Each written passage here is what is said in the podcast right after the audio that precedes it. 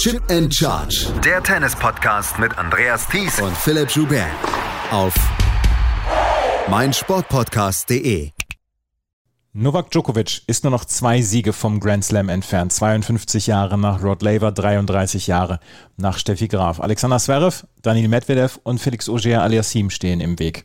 Bei den Frauen sind jetzt zwei Teenager im Halbfinale und vielleicht bestreiten sie das erste Teenie-Finale seit 1999 Serena Williams und Martina Hingis. Es gibt so viel zu besprechen. Herzlich willkommen zu einer neuen Ausgabe von Chip in Charge hier auf meinsportpodcast.de zu den US Open. Mein Name ist Andreas Thies und selbstverständlich wieder dabei Philipp Schubert. Hallo Philipp. Hallo Andreas. Ja, wir fangen mal mit den Männern an, weil äh, ich hatte vorhin einen Tweet von John Wertheim, dem amerikanischen Journalisten für Sports Illustrated etc. gesehen. Der hatte gesagt, ja Mensch, zehn Tage lang hat sich die ganze Welt um Toilettengänge etc. gekümmert und um fantastische Matches und um zwei Teenager bei den Frauen. Aber Novak Djokovic ist so ein bisschen durchs Turnier geschlichen und auf einmal ist er da und ist, hat jetzt schon seine Zähne vergraben im Grand Slam. Das ist kein so schlechter Take, wie ich finde. Ja, ich meine, ich war aufgewacht äh, zu Beginn des vierten Satzes jetzt hier von dem Match zwischen Novak Djokovic und Matteo Berrettini und habe gedacht, na, irgendwie ist er halt auch echt versteckt. Versteckt für die Europäer, weil ein bisschen zu früh für uns, aber versteckt für die Amerikaner, weil eigentlich häufig ein bisschen zu spät für die. Aus man lebt an der Westküste und daher hat sich angefühlt, als wenn er so ein bisschen sein ganz eigenes Turnier spielen würde. Und nun stößt er dann quasi zu den Herausforderern. So hat sich das für mich ein bisschen angefühlt bisher. Novak Djokovic hat heute Nacht gegen Matteo Berrettini gespielt. Zum vierten Mal haben die beiden sich gegenübergestanden und die beiden spielen nur bei großen Events gegeneinander. Bei den Tour Finals, bei den French Open, in Wimbledon und jetzt bei den US Open. Und jedes Mal hat Berrettini eigentlich nicht so schlecht ausgesehen. Jedes Mal kann man aber am Ende sagen, eigentlich hatte er keine Chance. 77 Minuten hat der erste Satz gedauert. Da hatte sich dann Berrettini den ersten Satz geholt mit 7 zu 6 und äh, er hat es wirklich fantastisch gemacht. Das muss man so deutlich sagen. Er hat die, die Vorhand äh, gut einsetzen können, sein Aufschlag funktionierte hervorragend und er hatte ähm, er hatte Novak Djokovic dann so ein bisschen in den Seilen. 7 zu 5 ging der erste Satz aus. Aber dann kam Djokovic. Und das war am Ende dann vielleicht eine der besten Return-Leistungen von Djokovic, der mit 5 zu 7, 6 zu 2, 6 zu 2 und 6 zu 3 gewinnt. Und wir haben mal wieder gesehen, im Best-of-Five-Format Djokovic zu schlagen, ist einfach unfassbar schwer, weil er diese Spannung aufrechterhalten kann über drei, dreieinhalb Stunden. Das können seine Gegner meistens nicht. Ich glaube, es ist mittlerweile auch der wichtigste Faktor, wie Djokovic eben Grand Slams bestreitet, dass er genau weiß, wo er wie Energie in ein Match hineinstecken muss. Und Berrettini spielt wirklich diesen hervorragenden ersten Satz. Da waren auch ein paar ganz lange Spiele dabei. Und am Ende nutzt er so ein bisschen eine Unkonzentriertheit von Djokovic aus in den letzten zwei, drei Punkten des ersten Satzes, holt sich den. Und Djokovic kann dann nicht nur das Niveau halten, sondern er zieht nochmal an. Ich meine, er macht in den letzten drei Sätzen elf Unforced Error. Und das ist halt, was Djokovic auszeichnet. Und da kann im Moment niemand so richtig mithalten. Da konnte Nadal nicht bei dem French Open mithalten, Berrettini nicht im Finale von Wimbledon, auch hier nicht, Medvedev nicht bei den Australian Open. Wenn es drauf ankommt, dann zieht Djokovic, oder na, dann zieht er das Tempo an, dann macht er irgendwie die Tore zu. Und ähm, das ist halt das Erstaunliche. Und er hat dieses Gefühl, wie er so ein Match bestreiten muss. Und er ist wahrscheinlich spielerisch nicht mehr auf dem Level, auf dem er mal war in 2011 und 2015. Das war vermutlich der beste Herrenspieler aller Zeiten, einfach vom Niveau her. Aber er weiß exakt, wie er ein Match bestreiten muss, wann er was machen muss, wann er die Fehler vermeiden muss, wann er sich auch mal auf so einen Schlagabtausch einlassen kann. Und das ist eben das Erstaunliche an ihm. Man sieht auch in Satz 2, 3, 4 geht die Aufschlagsquote auf einmal nach oben. Der erste Aufschlag wird effizienter gibt weniger Fehler. Da kann der Meritini auch nicht viel machen. Dafür hat er einfach eine zu große Schwäche in der Rückhand. Er hat die Schwäche in der Rückhand und ähm, was ich gesagt habe, diese Returns von Novak Djokovic, die waren einfach so, so stark und so tief und so tief dann auch in die Rückhand von Berrettini, dass der dann ja so ein bisschen auch alleine gelassen ist mit sich und der Welt. Und ähm, Berrettini hat diesen One-Two-Punch mit dem, mit dem Aufschlag und danach sofort der Vorhand. Aber die konnte er ab dem zweiten Satz quasi gar nicht mehr einsetzen, weil ähm, Djokovic quasi die Vorhand rausgenommen hat aus Berrettinis Spiel, nur noch auf die Rückhand gegangen ist. Und da ist Berrettini nach wie vor, ja, wir müssen es fast sagen, zu schwach. Ja, ein wirklich klassischer Ballwechsel sah so aus, wie du ihn gerade beschrieben hast. Djokovic bekommt den Schläger nicht nur an den Return, sondern er steuert den Return zielsicher in die Rückhand und dann muss Berettini entweder schauen, dass er einen Slice-Cross spielt, der aber dann doch zu schwach ist, oder häufiger geht er die Linie entlang, da hat Djokovic den auf seiner Vorhand, dann öffnet Djokovic quasi Cross mit der Vorhand den Court, bekommt nochmal einen einigermaßen kurzen Ball von Berettini und setzt den dann zum Winner in den Court hinein. Und das ist ein Ballwechsel, ja, den hat Djokovic sich vorher so aufgemalt, der ist x-mal so passiert. Und Berettini weiß natürlich auch, dass er kommt. Was soll er machen? Das kann er halt einfach nicht verhindern. Wenn, wenn er den in der Rückhand hat und wenn er den mit Pace und Tiefe in der Rückhand hat, dann ist es nicht möglich. Nur die aller, aller, allermeisten Spieler kommen das vielleicht im Laufe eines Ballwechsels hin und dann kann Berettini das verhindern, dann kann Berettini zum Beispiel rumlaufen um die Rückhand, aber wenn da schon der Return sitzt, dann kann er halt wirklich so viel nicht machen. Novak Djokovic gewinnt dieses Match in vier Sätzen. Wir können es gar nicht so richtig überanalysieren, weil es gab einfach zu wenig Situationen, wo Berrettini ab dem zweiten Satz dann ähm, ja, dagegenhalten konnte, wo er selber das Spiel in die Hand nehmen konnte, wo er selber die Initiative übernehmen konnte. Du hast es eben angesprochen. Elf Unforced Errors von Novak Djokovic ab dem Satz zwei. Im ersten Satz hatte er ein paar mehr, da musste er dann reinkommen. Aber es ist, das ist quasi wie eine Maschine. Also ich weiß, ich weiß gar nicht, wie ich es anders sagen soll. Es ist fast wie eine Maschine, wie Novak Djokovic ab dem zweiten Satz gearbeitet hat. Da gibt es kein, kein Entkommen für Berrettini. Nee, und ich finde wirklich in keinem seiner drei großen Matches in diesem Jahr hat sich Berrettini schlecht verkauft. Also ich meine, bei den French Open, das war echt eng bis Ende des vierten Satzes. Wimbledon-Finale, dafür, dass er ein Erstfinale war, hat er wirklich sehr viel aus dem Match rausgeholt. Hier war er nicht mit so guter Form reingekommen, auch weil er nach ähm, Wimbledon ja eine längere Pause einlegen musste und die Vorbereitung dementsprechend ein bisschen gestört war und er das Niveau nicht hatte von den anderen beiden Grand Slam Turnieren. Trotzdem, hier im ersten Satz holt er das Maximum raus, ja. Und dann wird er halt genauso auseinandergenommen wie alle anderen Spieler in den letzten drei Sätzen. Und das ist ja wirklich dem Besten passiert. Djokovic hat ja in diesem Jahr auch in Grand Slam Turnieren eigentlich bis auf Federer, der halt sehr wenig gespielt hat, hat er alle großen Namen geschlagen. Und für jeden hat er eine ganz eigene, ganz eigene Taktik mitgebracht und sie dann dementsprechend auseinandergenommen. Wir haben es am Anfang gesagt, Djokovic weiß inzwischen, wann und wie er seine Energie einzusetzen hat. Er hat jetzt in seinen 26 Matches bei Grand Slams in diesem Jahr, hat er neunmal ähm, einen Satz verloren, beziehungsweise den ersten Satz verloren. Und äh, dann hat er immer das in vier Sätzen gewonnen. Auch hier hat er jetzt schon zum dritten Mal einen Satz verloren. Er ist relativ lange dann auch auf dem Court gewesen, wenn man das gegenüberstellt, zum Beispiel gegenüber Medvedev und Zverev.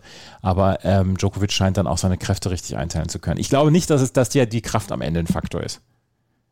Nee, das glaube ich auch nicht. Also dann das wäre vielleicht im Finale der Fall, wenn er jetzt wirklich irgendwie fünf Sätze gegen Zverev spielen müsste und dann tief in fünften Satz gegen Medvedev. Vielleicht müssen wir dann drüber reden, aber ich glaube vorher nicht.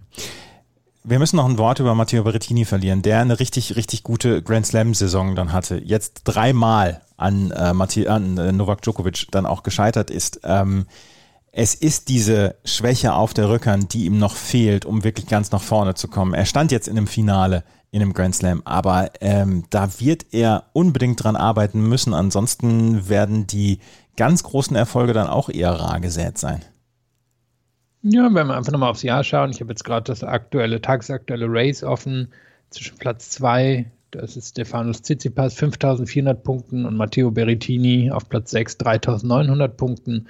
Da liegen eben Tsitsipas, Medvedev, Zverev, Rublev und Berrettini. Und das ist im Moment so eine Gruppe. Natürlich Tsitsipas, Medvedev, Zverev haben mehr geschafft bisher in ihrer Karriere, aber die fünf liegen punktemäßig so in einem Korridor. Ein großes Turnier und Berrettini würde zumindest Zverev wahrscheinlich kassieren, wenn er jetzt nicht die US Open gewinnt in diesem Jahr. Und das ist so die Sphären, in die er sich hochgearbeitet hat. Und dafür hat er zum Beispiel dann den Rasen perfekt genutzt, wo er seine Rückhand besser verstecken konnte aber er wird ja irgendwas mit dieser Rückhand machen müssen. Und ich hatte das Gefühl, dass sie in diesem Jahr schon besser ist und vielleicht ist es dann manchmal fatal, auf das Match gegen ähm, Djokovic zu gucken und daraus den Schluss zu ziehen, dass es immer noch ganz schlimm um die Rückhand steht. Es fällt natürlich trotzdem auf. Und jetzt ist eben die Frage, was kann er da machen? Was er auf jeden Fall gemacht hat, ist, dass er sich oben wieder etabliert hat. Die Saison vor zwei Jahren, das war, das war kein glücklicher Zufall dass er da in den Top 8 war, sondern er gehört jetzt einfach vorne zu dem Club dazu. Und das, glaube ich, ja, sollte er jetzt auch erstmal auf absehbare Zeit tun oder sollte da auf absehbare Zeit bleiben ich möchte seine Saison nicht in Abrede stellen. 37 zu 8 steht er in diesem Jahr. Das ist eine fantastische Saison gewesen. Und er hat das Wimbledon-Finale, er hat Queens gewonnen, er hat Belgrad gewonnen. Das wäre erste Belgrader Turnier. Er stand im Madrid Masters im Finale, als er gegen Alexander Zverev in knapp in drei Sätzen verloren hat. Also insgesamt war es eine, eine wirklich fantastische Saison für ihn, für äh, Berrettini. Aber wie bei kaum einem anderen sieht man hier eine, eine wirkliche Schwäche in diesem Spiel. Und das muss er abstellen. Und vielleicht kann er es abstellen und vielleicht wird er es abstellen. Ja, und dann haben wir noch äh, sehr, sehr viel großartige Zeit mit Matteo Berrettini vor uns. Novak Djokovic trifft im Halbfinale auf Alexander Zverev. Alexander Zverev hat gestern gegen Lloyd Harris in drei Sätzen gewonnen. Und auch hier war es so ein bisschen, äh, ja, es war das Match, was im ersten Satz relativ ausgeglichen war und äh, was Lloyd Harris vielleicht hätte gewinnen müssen. Und dann im zweiten und dritten Satz war es dann eigentlich eine Einbahnstraße für Alexander Zverev, der mit 7 zu 6, 6 zu 3 und 6 zu 4 gewinnt. Bevor wir auf eine Kontroverse im Tiebreak des ersten Satzes zu sprechen kommen, insgesamt war der Sieg mehr als verdient für Zverev, oder? Verdient war auf jeden Fall. Ähm, man hat gesehen, woran Zverev schon seine ganze Karriere kaut in engen Momenten. Das ist die Vorhand, das ist der zweite Aufschlag. Da waren Wackelmomente drin. Trotzdem hat das effizient hier zu Ende gebracht. War natürlich wichtig für ihn, dass er diesen ersten Satz gewinnt. Ähm, danach hat Harris dann auch ein bisschen nachgelassen in der, in der Spannung und war nicht in der Lage, das länger aufrecht zu erhalten. Aber das sind natürlich dann noch die Jahre an Erfahrung, die Zverev oben hat, die ihn Harris nicht hat. Und da kann er für sich auch in Anspruch nehmen, so ein Match in drei Sätzen zu gewinnen. Vor allem, wenn er diesen ersten dann noch irgendwie, irgendwie über die Ziellinie bekommt. Und danach war das dann, ja, eigentlich sehr souverän. Es gab noch einen Aufschlagsverlust im dritten Satz, aber da war, waren jetzt nicht viele Probleme drin, auch wenn es natürlich eben spannend zu sehen ist, dass in den engen Momenten sowohl im Tiebreak des ersten Satzes als dann auch im vierten Satz Probleme hatte mit Aufschlag, also den ersten reinzubekommen und dann den zweiten eher reinzuwackeln und die Vorhand, da hat ihn Harris ein paar Mal bekommen und das ist jetzt natürlich, was relevant werden wird in einem Halbfinale gegen Novak Djokovic. Im dritten Satz meinst du, nicht im vierten Satz. Äh, vierten Satz le leider nicht gegeben, beziehungsweise hat es nicht gegeben. Den hätte es eigentlich geben müssen. Und jetzt komme ich auf diese Kontroverse, auf diese kleine zu sprechen. Es stand 6 zu 5 im Tiebreak des ersten Satzes. Lloyd Harris schlug auf und dann beschwerte sich Zverev zum, das muss man auch sagen, zum wiederholten Male bei Schiedsrichterin Lucy Engsel darüber, dass während der Ballwechsel auf dem Jumbotron, auf den großen Leinwänden ähm, hinter den Spielern dann noch Ballwechsel von vorher gezeigt werden, dass dann auch wirklich Großaufnahmen sind. Das hat Zverev gestört, das hat er vorher schon angemerkt, hat er gesagt, ich, ich, werd, ich beschwere mich darüber in jedem Match. Und Louis Hengsel hat dann bei 6 zu 5 hat sie sich auf die Diskussion eingelassen, beziehungsweise hat dann auch ähm, per Walkie-Talkie dann in den, ähm, in den Hintergrund gegeben, beziehungsweise hinter die Kulissen gegeben, dass doch bitte diese Jumbotrons ausgeschaltet werden müssen. Lloyd Harris hatte dann Probleme, seinen Aufschlag durchzubringen und hat dann die nächsten drei Punkte verloren. War das ähm, unsportlich von Alexander Zverev. Ich, ich frage mich das seit gestern Abend, weil glücklich war es nicht. Allerdings gehören dann auch da zwei dazu, weil Luis Engsel hätte dann auch sagen können, Zverev spielt weiter. Ähm, Lloyd Harris schien dadurch wirklich äh, so ein bisschen beeindruckt gewesen zu sein und hat dann ja auch in der Pause zwischen dem ersten, äh, nach dem ersten Satz, hat er dann ja auch seine Flaschen dann auf den Boden einfach mal drauf geschmissen. Also der erste Satz, der, den ich verpasst habe, dann habe ich eine dieser Zusammenfassungen gesehen, wo jeder Punkt aneinander geschnitten ist. Nur leider alles, was dazwischen ist, nicht. Von daher genau die Szene nicht gesehen, aber alle Punkte außenrum. Man sah, dass da ein Bruch im Spiel von Harris war.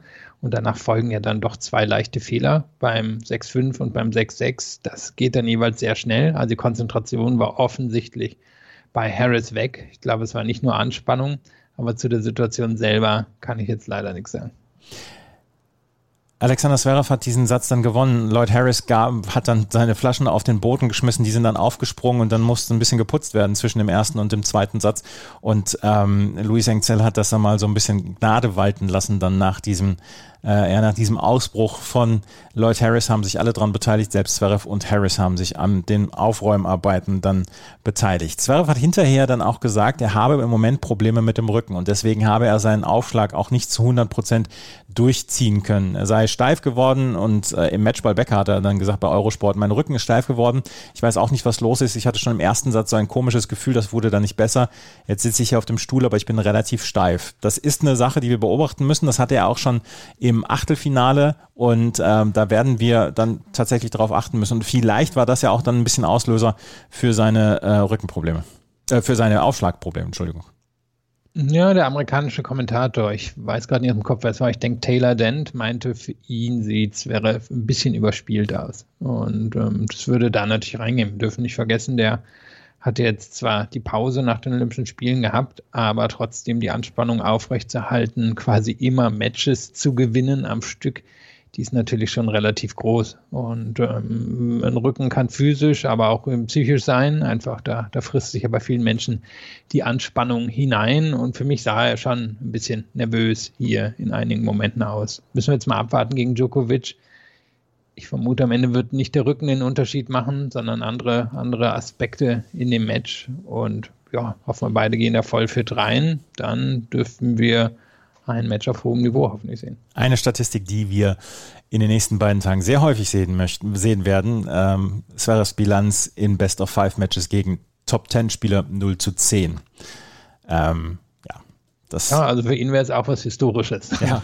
wenn er das Match gewinnen würde. Und sagen wir es, wie es ist, er geht da als Außenseiter rein. Natürlich hat er bei den Olympischen Spielen gegen Djokovic gewonnen und es ist immer noch eine der Tennisleistungen des Jahres, aber er geht da alleine schon ob der Umstände eben als der, als der Underdog rein, weil Djokovic eben weiß, wie man sowas managt. Und Djokovic sieht für mich im Moment nicht hypernervös aus, wo ich jetzt denke, hui, der wird jetzt aber einknicken. Habe ich auch nicht gedacht vor dem Halbfinale bei den Olympischen Spielen. Da waren die Umstände allerdings ein bisschen anders. Ich glaube, da hat ihm das Wetter auch ein bisschen aufgefressen. Das sehe ich hier noch nicht.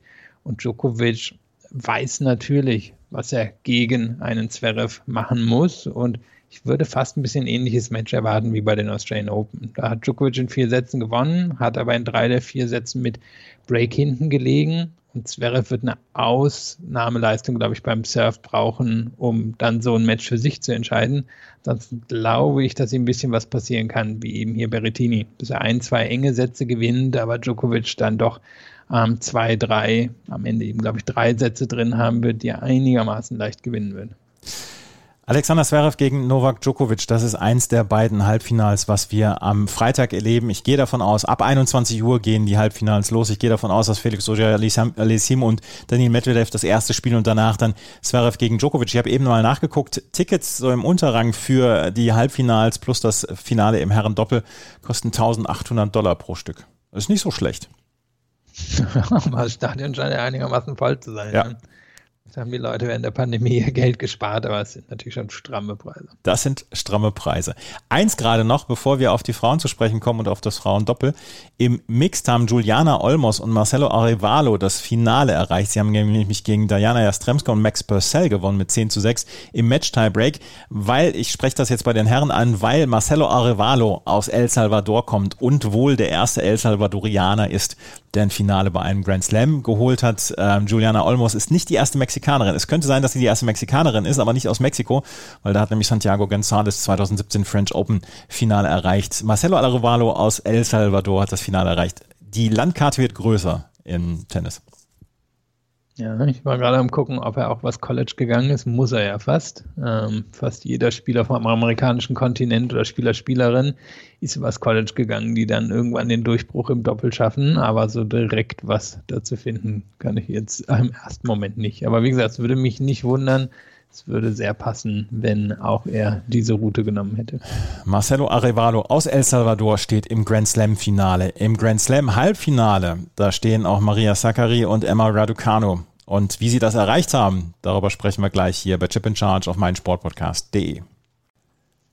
Gestern haben wir im Daily den Tipp abgegeben, Mensch, wahrscheinlich werden ähm, Karolina Pliskova und Belinda Bencic das Halbfinale erreichen, Emma Raducanu und ähm, Maria Sakkari besiegen. Und dann habe ich noch im Scherz gesagt, ja, ja, wahrscheinlich sprechen wir dann morgen über das Halbfinale von Sakkari und Emma Raducanu. Und so ist es gekommen. Emma Raducanu ist die zweite Teenagerin neben Leila Fernandes, die das Halbfinale hier erreicht beim Grand Slam Turnier in New York. Maria Sakkari ist so quasi schon jetzt die Old Lady in dieser Runde zwischen Emma Raducanu, Maria Sakkari, Leila Fernandes und Arina Sabalenka. Sabalenka und Sakkari als die Routiniers in diesem Turnier. Das hört sich auch komisch an. Ja, ich meine, Fernandes und Raducanu sind so alt zusammen wie ich. das sind natürlich, klar, sehr selbstbezogen, aber immer wieder amüsant, solche Sachen. Und Zachary fühlt sich hier aber natürlich auch nicht an wie die Veteranin, weil die hat sich zwar graduell verbessert, den finalen Sprung ja aber erst in diesem Jahr gemacht. Und ich finde, es fühlt sich im Moment an wie ein Turnier Sabalenka auf der einen Seite, die zwar noch kein Grand Slam-Finale hat, aber natürlich so viele Erfolge. Und dann die drei anderen auf der anderen Seite, ähm, die da ja mit verschiedenen Bürden oder auch Überraschungen hineinkommen. Und ich finde es sehr schwer abzuschätzen, was abseits von eigentlich einem Sieg von Savalenka, den man jetzt erwarten müsste, hier passieren kann und passieren sollte. Ach Philipp, wir sollten uns nicht mehr mit Vorhersagen beschäftigen, gerade nicht im Frauenturnier. Das war mal wieder unvorhersehbar. Emma Raducanu hat gestern Abend, äh, 18 Uhr deutscher Zeit, gegen Belinda Bencic mit 6 zu 3 und 6 zu 4 geführt. Und eigentlich sah es erst alles danach aus, als ob Belinda Bencic hier ihre ja, Favoritenrolle und ihre Routine und ihre Erfahrung äh, durchsetzen könnte, weil sie war schnell mit dem Break in Führung gegangen. Aber dann gewann Emma Raducanu die nächsten sechs Spiele. Und auch im zweiten Satz war es nie so, dass Belinda Bencic in irgendeiner Weise Sicherheit bzw. Dominanz über dieses Match erlangen konnte. Raducanu gewann am Ende sehr, sehr sicher mit 6 zu 3 und 6 zu 4. Es war sicherlich eine Mischung aus beidem. Emma Raducanu Stärke und Belinda Bencic Schwäche. Aber mich hat gestern schon gewundert, dass Belinda Bencic überhaupt keinen Plan B hatte, um das Spiel von Emma Raducanu anzugreifen. Am Ende muss ich sagen, war ich ein bisschen enttäuscht von der Leistung von Belinda Bencic. Wie ging es dir?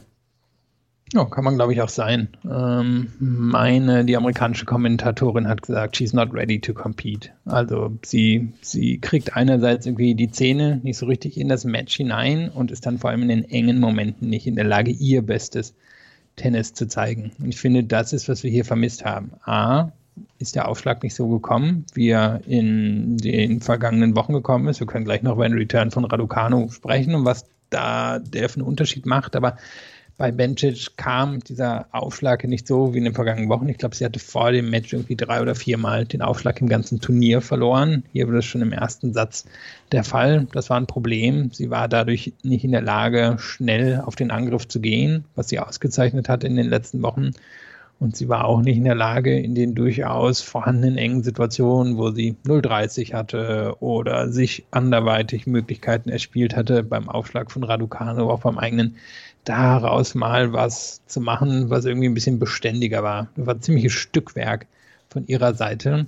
Vielleicht war es der Druck als Favoritin. Auf der anderen Seite hatte sie natürlich bei den Olympischen Spielen auch enorm Druck und war da in der Lage, den zu ja, umgehen oder zu nutzen, um daraus eine olympische Goldmedaille zu machen. Also für mich war es jetzt auch nicht so, als sei das irgendwie die Chance ihres Lebens und sie total ähm, überwältigt davon, sondern das hätte sie, glaube ich, besser im Griff haben müssen. Emma Raducanu hat allerdings ihre Chance genutzt und hat nervenstark das Ganze dann ja auch gemacht. Und ähm, wir haben es anfangs des Turniers schon gesagt, die britischen Journalisten und Großbritannien überschlägt sich gerne mal im Hype. Und gestern äh, selbst, selbst Oasis haben gestern äh, was getwittert zu Emma Raducanu, Gary Lineker natürlich sofort als Sportfan, aber ähm, der Hype ist sehr, sehr groß. Aber wie Emma Raducanu das alles ausblenden kann, wie sie es damals dann nämlich auch schon in Wimbledon ausblenden konnte, bevor sie dann aufgeben musste, das ist ja schon richtig bemerkenswert. Die Nervenstärke Handwerk von Emma Raducanu ist etwas, was, mich, was mir am meisten auffällt. Ansonsten ist das Spiel von ihr sehr, sehr kontrolliert und da vielleicht dann auch nochmal der Vergleich zu Leila Fernandes. Ich habe so ein bisschen das Gefühl, dass die ähm, Höhen oder dass, dass die Decke von, von äh, Leila Fernandes so ein bisschen höher sein kann als die von Emma Raducanu, aber dass Raducanus Spiel leichter reproduzierbar ist, dass sie nicht so äh, heiß und kalt laufen kann, sondern relativ gut dieses Spiel durchziehen kann. Vielleicht ähnlich wie bei einer Simona Halep. Wie geht's dir da? Ja, Halep ist, glaube ich, der Vergleich, der so ein bisschen auf der Hand liegt. Ähm, finde gerade die Rückhand sieht der von Halep ähm, ähnlich. Das kann natürlich immer ein bisschen täuschen, aber sie ist ähnlich effizient und ähm, der Return ist natürlich sehr beeindruckend. Ansonsten finde ich auch, das Stichwort ist Kontrolle. Am Ende sind es zwölf Unforced Error, äh, Errors. Ähm, das war ähnlich schon im Match davor und ist das, was sie auszeichnet. Sie geht eigentlich nie zu viel Risiko ein, aber sie spielt halt auch keine Wischiwaschi-Bälle rein, sondern das sind einfach kontrollierte Bälle, in der Nähe der Grundlinie. Sie ist in der Lage, ihre Gegnerin zu manövrieren. Sie weiß, wann sie angreifen muss. Schwäche ist im Moment noch das Netz, aber das ist bei vielen jungen Spielern, Spielerinnen so. Ähm, mit dem Return, das ist für mich der einzige Schlag, wo sie sehr schnell auf den Angriff geht. Der sitzt dann aber auch. Und ansonsten Konzentration, Übersicht, fast so eine gewisse Gleichmut, mit der sie das macht. Das erinnert eben wirklich ein bisschen an die junge Halep, wobei sie einen anderen Bewegungsablauf hat. Halep war ja schon einfach so ein bisschen so dieses, ja, ich strecke mich nach vielen Bällen, ich laufe überall hin und das macht Raducano etwas kontrollierter, hat aber dann mit Halep gemeinsam, dass sie die Bälle im Lauf auf beeindruckende Art und Weise spielt. Also das schon ein erstaunliches Paket, was sie da mitbringt. Und am Ende eben Bilanz von 23 zu 12 für die Win and Unforced Errors ähnlich wie im Match davor, super beeindruckende, konzentrierte Leistung. Also ganz wenig nur falsch gemacht. Das ist so kontrolliert, was sich spielt. Das ist so ähm, wenig hektisch, weil wir haben dann ja auch so ein bisschen die beiden gegenüberliegenden Pole, was Raducano und Fernandes angeht. Fernandes, die äh, das Publikum dann auch braucht, sich aufputscht und höchstes Risiko dann eingeht, an der Grundlinie steht und an Winner um Winner schlägt. Und wenn es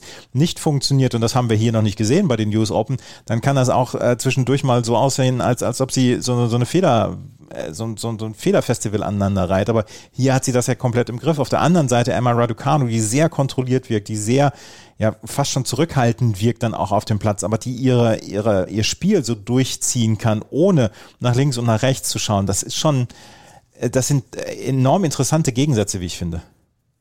Ja, ich meine, alleine wenn ich mir jetzt festlegen müsste, wer hat die bessere Karriere, würde ich schon sagen Raducanu. Ähm, schon die Körpergröße macht einen Unterschied. Das hört sich jetzt fies an, aber ähm, Raducanu sieht halt jetzt schon aus wie eine absolute Weltklasse-Athletin. Und ich glaube, das könnte Fernandes schon zum Nachteil gereichen über die Zeit. Vielleicht liege ich falsch, aber die meisten absoluten Spitzenspielerinnen in den letzten Jahren, die waren irgendwo zwischen 1 1,73 und 1,85 oder so. Und da passt Raducano natürlich perfekt ins Profil hinein und hatte eben diese, nicht nur die Kontrolle über das Spiel, sondern diese Kontrolle über ihren Körper. Und ähm, daher, das Wort reproduzierbar passt hier wahrscheinlich schon ziemlich perfekt, denn so, so sieht das im Moment aus. Irgendwann wird sie natürlich irgendwie Rückschläge bekommen, aber ich finde, da ist schon ziemlich viel von der Top-10-Spielerin in ihrem, in ihrem Spielmoment drin. Sie kratzt an den Top 50 jetzt schon und äh, würde mit einem Finale dann schon an die Top 30 rankommen und vor Wimbledon stand sie auf 340 in der Weltrangliste. Und ähm, ja, es ist erstaunlich, was da im Moment los ist mit Emma Raducano und dann auch Leila Fernandes, die dann heute Nacht dann das Halbfinale spielen werden. Und Emma Raducanu spielt ihr Halbfinale heute Nacht gegen Maria Sakkari. Die hat nämlich gegen ähm, Karolina Pliskova mit 6 zu 4 und 6 zu 4 gewonnen. Und ich finde den, den Lauf, den Maria Sakkari im Moment hat, wirklich sehr, sehr erstaunlich, weil auch sie hatte schon gute Ergebnisse. Auch in den letzten Grand Slam Turnieren hatte sie gute Ergebnisse. Aber ähm, da hatte man so ein bisschen das Gefühl, so dieser letzte Schritt dann fehlt. Aber dieses Match gegen Bianca Andrescu, wo sie im zweiten Satz dann ja diesen Tiebreak mit 8 zu 6 ganz, ganz knapp gewonnen hat. Vielleicht hat der so ein bisschen äh, ihr Luft verschafft, beziehungsweise so ein bisschen dieses Selbstvertrauen gegeben, dann auch gegen Karolina Pliskova, die einen fantastischen Sommer hatte, dann hier ihr Spiel dann auch durchzuziehen. Und am Ende steht sogar ein sehr sicherer 6-4, 6-4-Sieg gegen Karolina Pliskova und Maria Sakkari steht als erste Griechin überhaupt im Halbfinale eines einer US Open. Kleiner Fun Fact: selbe Bilanz bei Winnern und Unforced Errors. Beide mit 23 zu 12, sowohl Raducano als auch Zachary. Und ähm, das zeigt auch, wie das Match hier verlaufen ist. Auch dieses Match ging es primär um Kontrolle. Am Ende steht eine ganz schlimme Zahl bei Pliskova bei den gewonnenen Punkten gegen den Aufschlag von Zachary sind nämlich nur 16 Prozent. Das sieht man ganz selten. Und Pliskova hat ganz auf Sicherheit bedacht hier versucht zu gewinnen und Zachary hat sie einfach von Seite zu Seite manövriert sich darüber hinaus auf ihren Aufschlag konzentriert, den durchgebracht, nicht einen Breakball gegen sich gehabt und war in der Lage, alleine eben durch dieses Tempo von der Grundlinie, was aber jetzt nicht zu hektisch oder hastig war, dieses Match ja, über den ganzen Verlauf zu kontrollieren. Und Plischko hatte ihr nicht viel entgegenzusetzen. Die hat es mit Ruhe probiert und mit ja, dem ihr typischen Gleichmut. Und Zachary war athletischer, war besser, war kontrollierter von der Grundlinie hat das am Ende völlig zurecht gewonnen, aber es ist schon erschreckend, 16 Prozent in einem Profimatch zu gewinnen bei den Rückschlägen. Das kommt wirklich selten vor. Vor allen Dingen, weil ja Sakaris Aufschlag jetzt auch nicht äh, so, so, so, eine Granate ist wie früher zum Beispiel in, in, den Hauptzeiten von Serena Williams. Es ist ja nicht so, dass, das ja, dass da jetzt äh, eine, ein, ein Surfbot Karolina Pliskova gegenübersteht.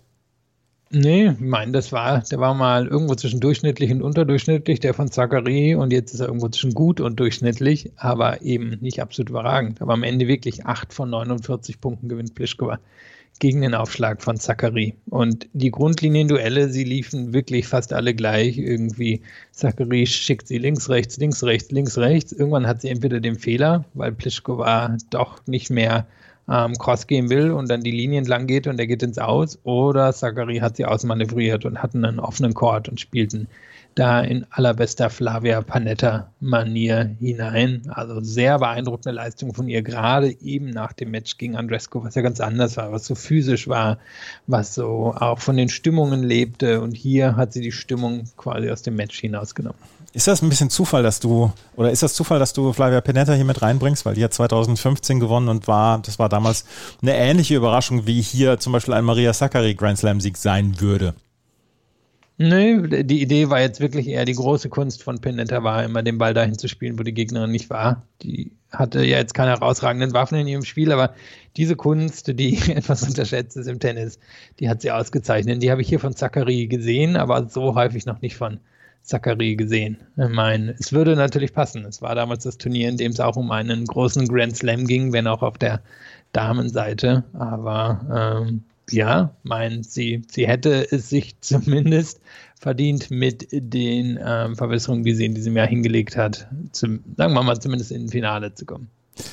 Maria Sakkari dann heute Nacht als zweites Match gegen Emma Raducanu. Vorher Leila N. Fernandes gegen Arina Sabalenka. Ab 1 Uhr heute Nacht sind beide Halbfinals, werden beide Halbfinals gespielt. Ähm, dein Tipp? Ja, ich meine, ich habe, glaube ich, selten während eines Grand Slam Turniers so falsch gelegen. Vor ist ja kein Problem, aber während habe ich normalerweise ein Gefühl, finde ich hier schwer. Ich glaube, dass Sabalenka durchkommt. Ich glaube, dass ihr, ihre Wucht, ihr Aufschlag sie gegen Fernandes durchbringen sollten. Andere halte ich für relativ offen. Man Bauch sagt mir eigentlich Zachary. Ich glaube aber, dass Raducano auch das noch hier irgendwie sich holen kann, dass wir ein finales Sabalenka-Raducano sehen. ich glaube auch, dass wir ein finales Sabalenka-Raducano sehen. Und morgen werden Philipp und ich uns darüber unterhalten, wie Leila Fernandes und Maria Zachary das Finale bestreiten werden am Samstagabend. Mal schauen, wie das jetzt heute Nacht dann über die Bühne geht. Gestern gab es äh, Viertelfinals dann auch noch im Frauendoppel und da gab es ein wirklich bemerkenswert gutes Doppel und eins, was, was die Massen dann auch so ein bisschen erregt hat. Das war direkt nach dem, beziehungsweise parallel zum Zverev-Spiel.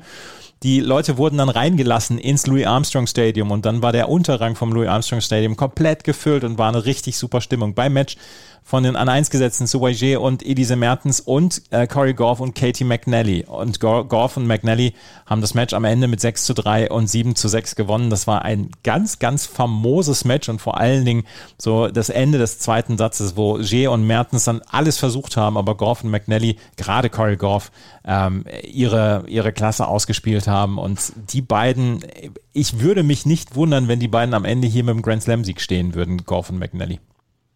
Ja, ich glaube immer noch an Dabrowski und Stefani, ihre Halbfinalgegnerinnen. Aber Goff und McNally, die haben ja schon eigentlich seitdem sie so ein bisschen beide auf die Bühne gekommen sind vor zwei Jahren, immer wieder erstaunliche Turniere gespielt. Und ich glaube wirklich, McNally, bin noch ein bisschen skeptisch, was, was wirklich aus der Einzelkarriere wird, aber ich denke, der ist zuzutrauen, irgendwie zehn Grand Slam im Doppel zu gewinnen. Dafür hat die alle Fähigkeiten. Wenn ihr Goff auch noch treu bleibt über die nächsten Jahre, dann hat sie die Fähigkeiten wahrscheinlich erst recht, denn Goff hat natürlich einfach jetzt schon das Niveau von einer Spitzenspielerin im Einzel und alle Fähigkeiten, die man auch im Doppel gebrauchen kann, von der Athletik hin zum Return, sehr gutes Chordverständnis und das passt dann natürlich zu der Explosivität von McNally eben bei McNally bin ich mir nicht so sicher, was aus der Einzelkarriere wird, aber Doppel sollte sie eigentlich wirklich in den nächsten Jahren viel gewinnen können.